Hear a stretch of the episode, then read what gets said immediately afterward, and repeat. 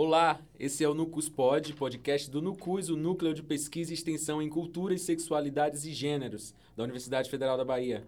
Eu sou Ramon Fontes, pesquisadora do Nucus, e recebo hoje Yuri Trípode, artista multilinguagens e mestrande do programa de pós-graduação em dança da própria Universidade Federal da Bahia. Essa pessoa maravilhosa que a Marcela de Troia chama de neto, neta da saudosa Flávio de Carvalho. Bem-vinde, amada.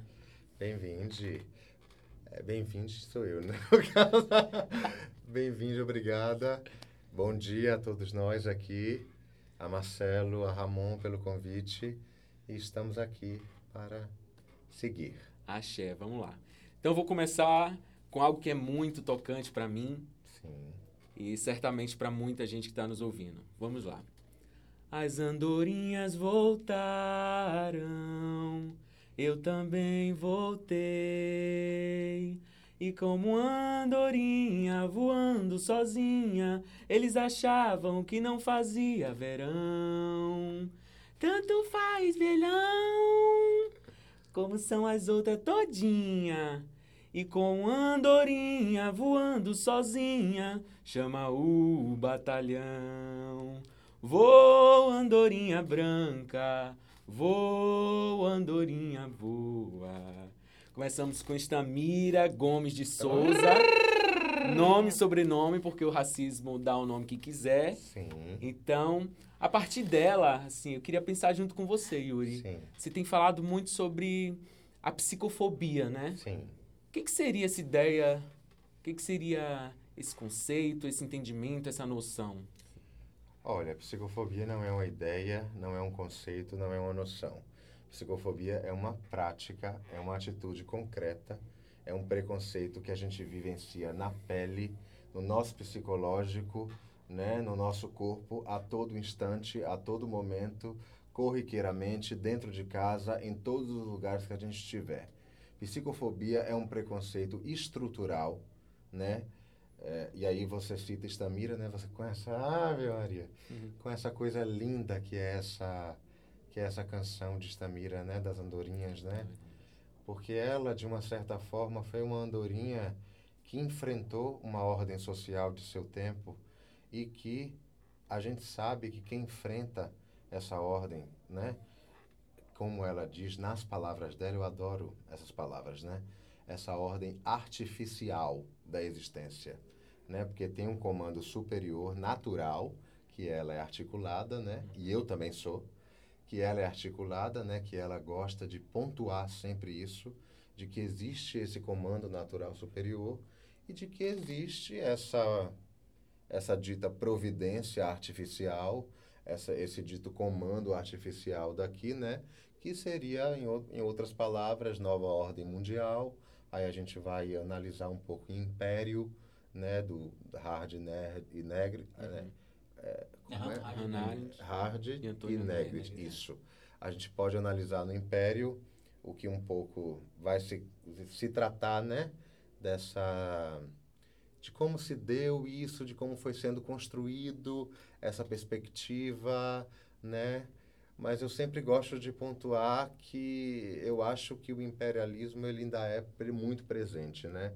Que é uma coisa que até o Antônio Negri ele faz uma transição de um imperialismo, de um processo de globalização e imperialismo, que o império também é globalizado, óbvio, mas de uma globalização, de, uma, de um imperialismo para um império, que seria também, e é maravilhoso, é maravilhoso como ele vai descrever o controle, a gente, o que a gente estava conversando no carro, Sim. né?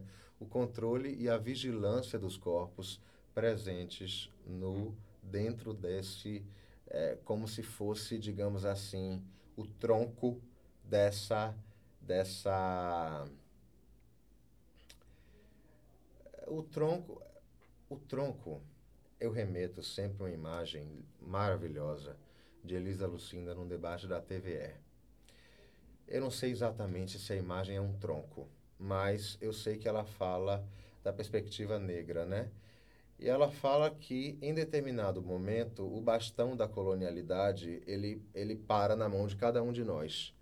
E a gente escolhe se quer continuar com esse serviço e se a, ou se a gente quer transformar, se a gente quer um giramundo, se a gente quer mudar as estruturas, né? E assim, eu gosto sempre de fazer essa essa essa pontuação porque tem é, essa ordem ela se agarra exatamente nessa nesses processos de vigilância e controle extremos para controlar e vigiar justamente o erro, ou seja, o que é errado, ou seja, pessoas que se manifestam contra essa ordem estabelecida, que não a aceitam porque o seu corpo, a sua força, não, é, é, não permitem passagem para que isso se dê.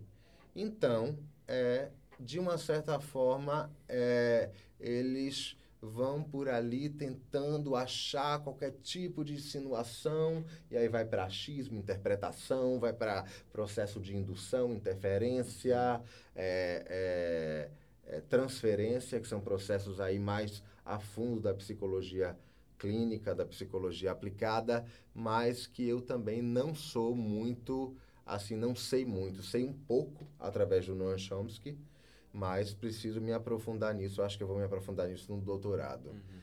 Mas você estava falando de que mesmo? Eu já falei muito demais. Da, da prática da psicofobia Sim. mesmo, Sim. né? Você fala dessa Sim. ideia do, do tronco e aí automaticamente eu, eu, fico pensando assim, como é que a gente pode é, ou fugir ou comer por dentro esse tronco de, de uma forma que a gente seja meio cupinha, assim, sabe? É. Em um devir meio inseto, um, algo do tipo, assim, um devir Sim. animalesco nosso. Como é que a gente pode Sim. fazer para que, com que essas práticas é, desmantelem? Sim. Olha, eu vou te contar uma coisa, assim. Não, primeiramente, eu quero pontuar assim. É, existe o processo de colonialidade que ainda é muito presente, né, trabalhando sobre a perspectiva sobre e sob a perspectiva que o pós-colonial ele não existe, uhum. que a gente ainda ainda convive com esses ecos da colonialidade, que a colonialidade está entre nós em todas as estruturas de sociedade, em todo, né, no ar que a gente respira de poluição, sei lá, civilização e a porra toda. Mas assim, existe um processo neocolonial né? E esse processo neocolonial que vem desses processos de globalização e imperialismo, ele configura outros sujeitos que, que também existe, não são exatamente outros, né? Porque também existem pessoas que, é, obviamente, a, a, interseccionalidade, né, a soma de opressões e marcadores sociais vão favorecer um desequilíbrio psicológico, um diagnóstico de transtorno, um distúrbio e etc. Mas, por exemplo, é, quando se instaura o que eu estou é, é, é, empreendendo, por exemplo, no meu processo de, de, de construção do meu, do meu projeto de mestrado, que é mente como dispositivo de controle, e aí eu chamo de mente porque é o que me chega, é o que eu tenho, né? Eu não recebo nenhum tipo de informação né? Só transmite, meu pensamento só é transmitido.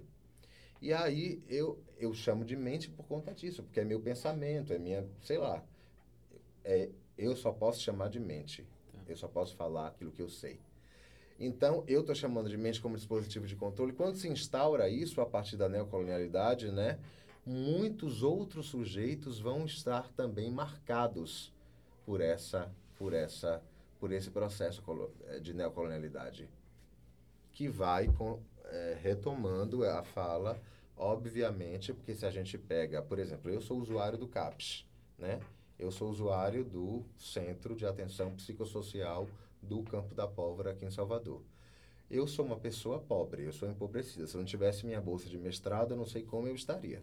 Porque antes da bolsa de mestrado, eu tive que pedir dinheiro emprestado a um e a outro para poder ter o básico, que é, que é a comida de casa. Mas, assim, é, venho de uma família pobre, de uma família de herança negra também, né? Por parte da minha mãe. E, e indígena também, né? Mais aí, o tronco mais acima.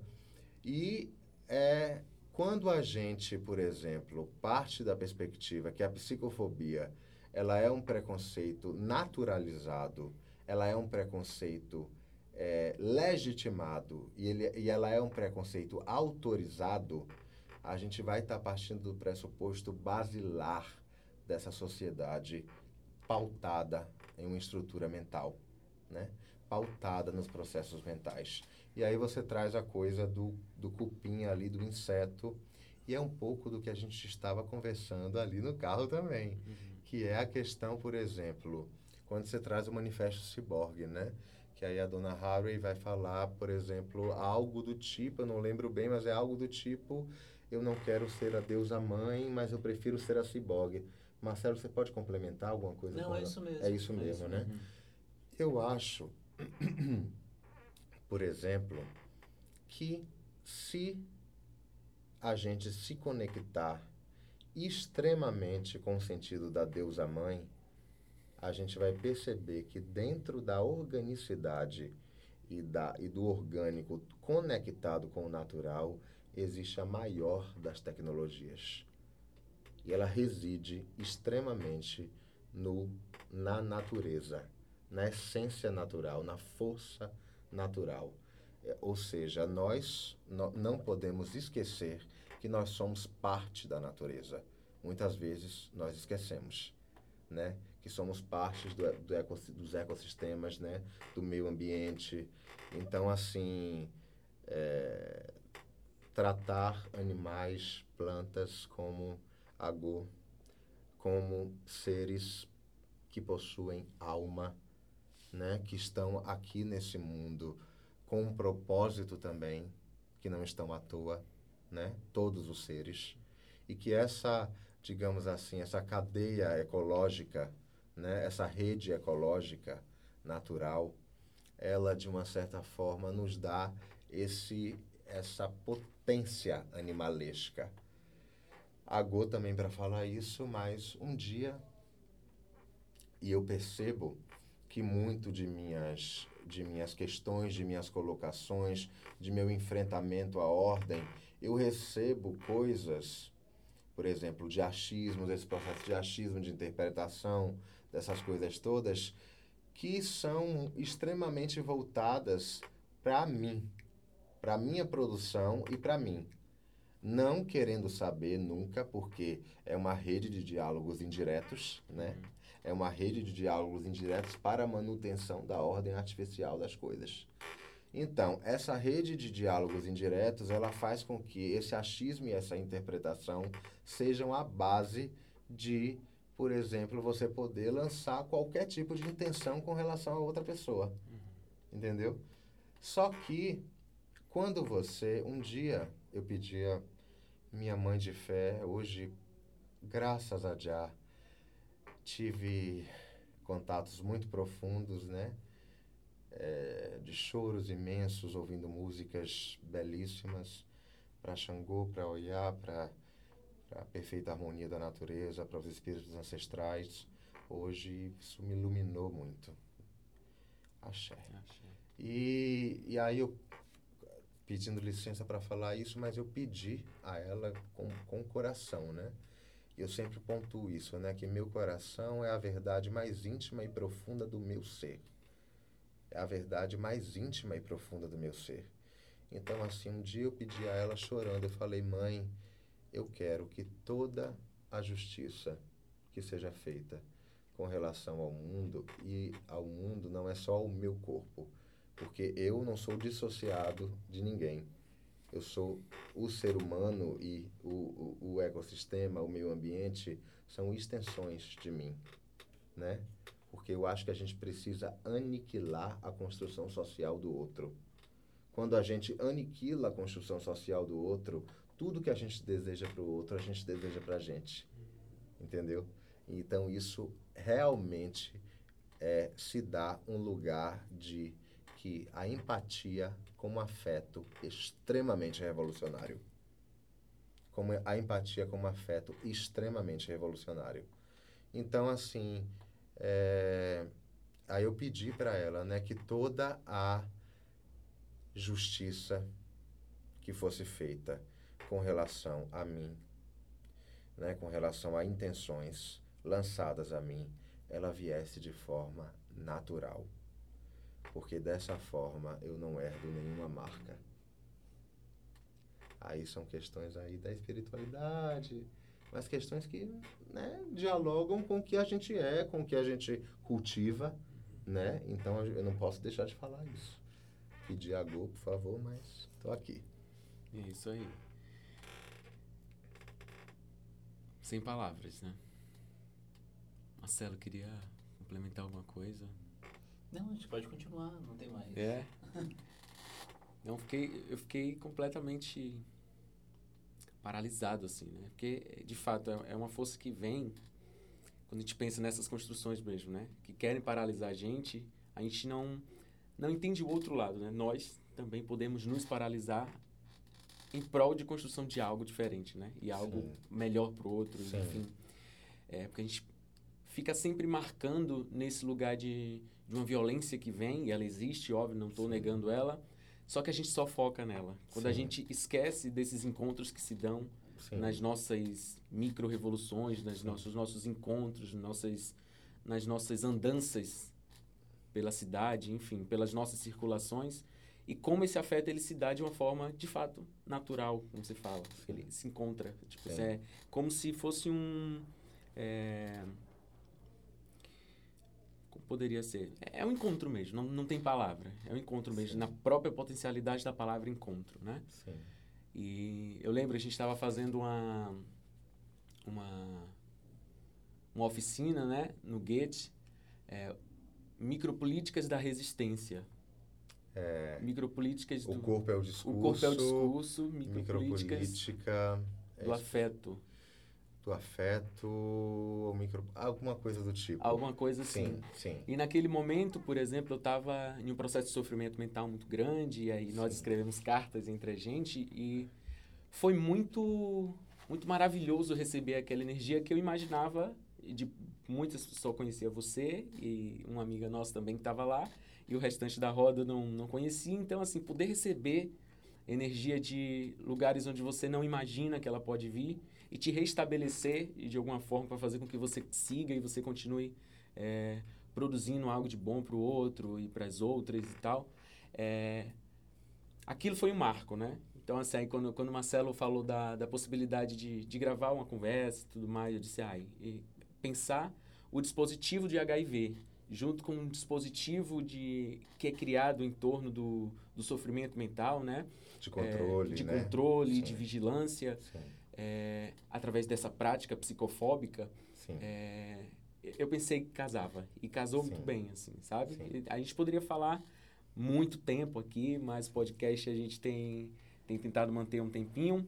É, mas fica aí uma ideia para a gente pensar, né? Sim. De como esses, esses mecanismos e esses, essas formas de vigilância e controle dos nossos corpos, que de alguma forma decidem dessa norma vigente, sim, né? Sim. É, como é que a gente pode resistir? Como é que a gente fugir pela brecha? Como é que a gente pode produzir ecos em outros lugares? É, eu tenho brincado muito assim, como é que a gente grita no silêncio? Esse regime Sim. de silêncio que é imposto sobre a gente, de não falar Sim. sobre determinadas coisas, Sim. de silenciar sobre determinadas coisas. Então, assim, como gritar e fazer com que seu grito seja ouvido por pessoas que estão em regimes de silêncio, né? É, e, e é uma coisa extremamente, assim, triste, ai, profundamente triste, que é com relação a, a, a, ao que a ordem faz com as pessoas, né? Por exemplo, se por um acaso a psicose, o surto psicótico, ele é explorado a ponto de virar um espetáculo social, a neurose, ela faz parte desse sistema, né? porque você encontra uma série de barreiras e de obstáculos exteriores que impedem a sua enunciação, que impedem a sua expressão, né? Lei, norma, ordem, né? Colaborando para que isso aconteça. Ou seja, a gente vive em uma, infelizmente, em um estado de é, produção de neuróticos. Então, assim, o que eu peço para você que está assistindo canalize a sua energia para o lugar certo, para a coletividade, para a mudança estrutural e se expresse. Não fique sem se, se expressar. E lembrando que a expressão ela não é só verbal. A expressão pode vir através de uma dança, a expressão pode vir através do teatro, a, a expressão pode vir através de uma performance, a, a expressão pode vir através de uma intervenção urbana. Se expresse. Não deixe que é, é, essa ordem, essa lei, essa norma faça com que esses processos fiquem somatizados, instaurem traumas, né? E vão sedimentando traumas no seu corpo. Se expresse. Muito obrigado. É, eu agradeço a sua participação, amada, amado. Muito obrigado mesmo, ó. Chega, caiu tudo aqui. Eita. Mas é isso. Muito obrigado, viu? Axé. o- Axel. A gente nos vê. A gente Vemos. nos vê é ótimo, né? A bicha acaba toda desorganizada. A gente se vê. Tchau! Beijos.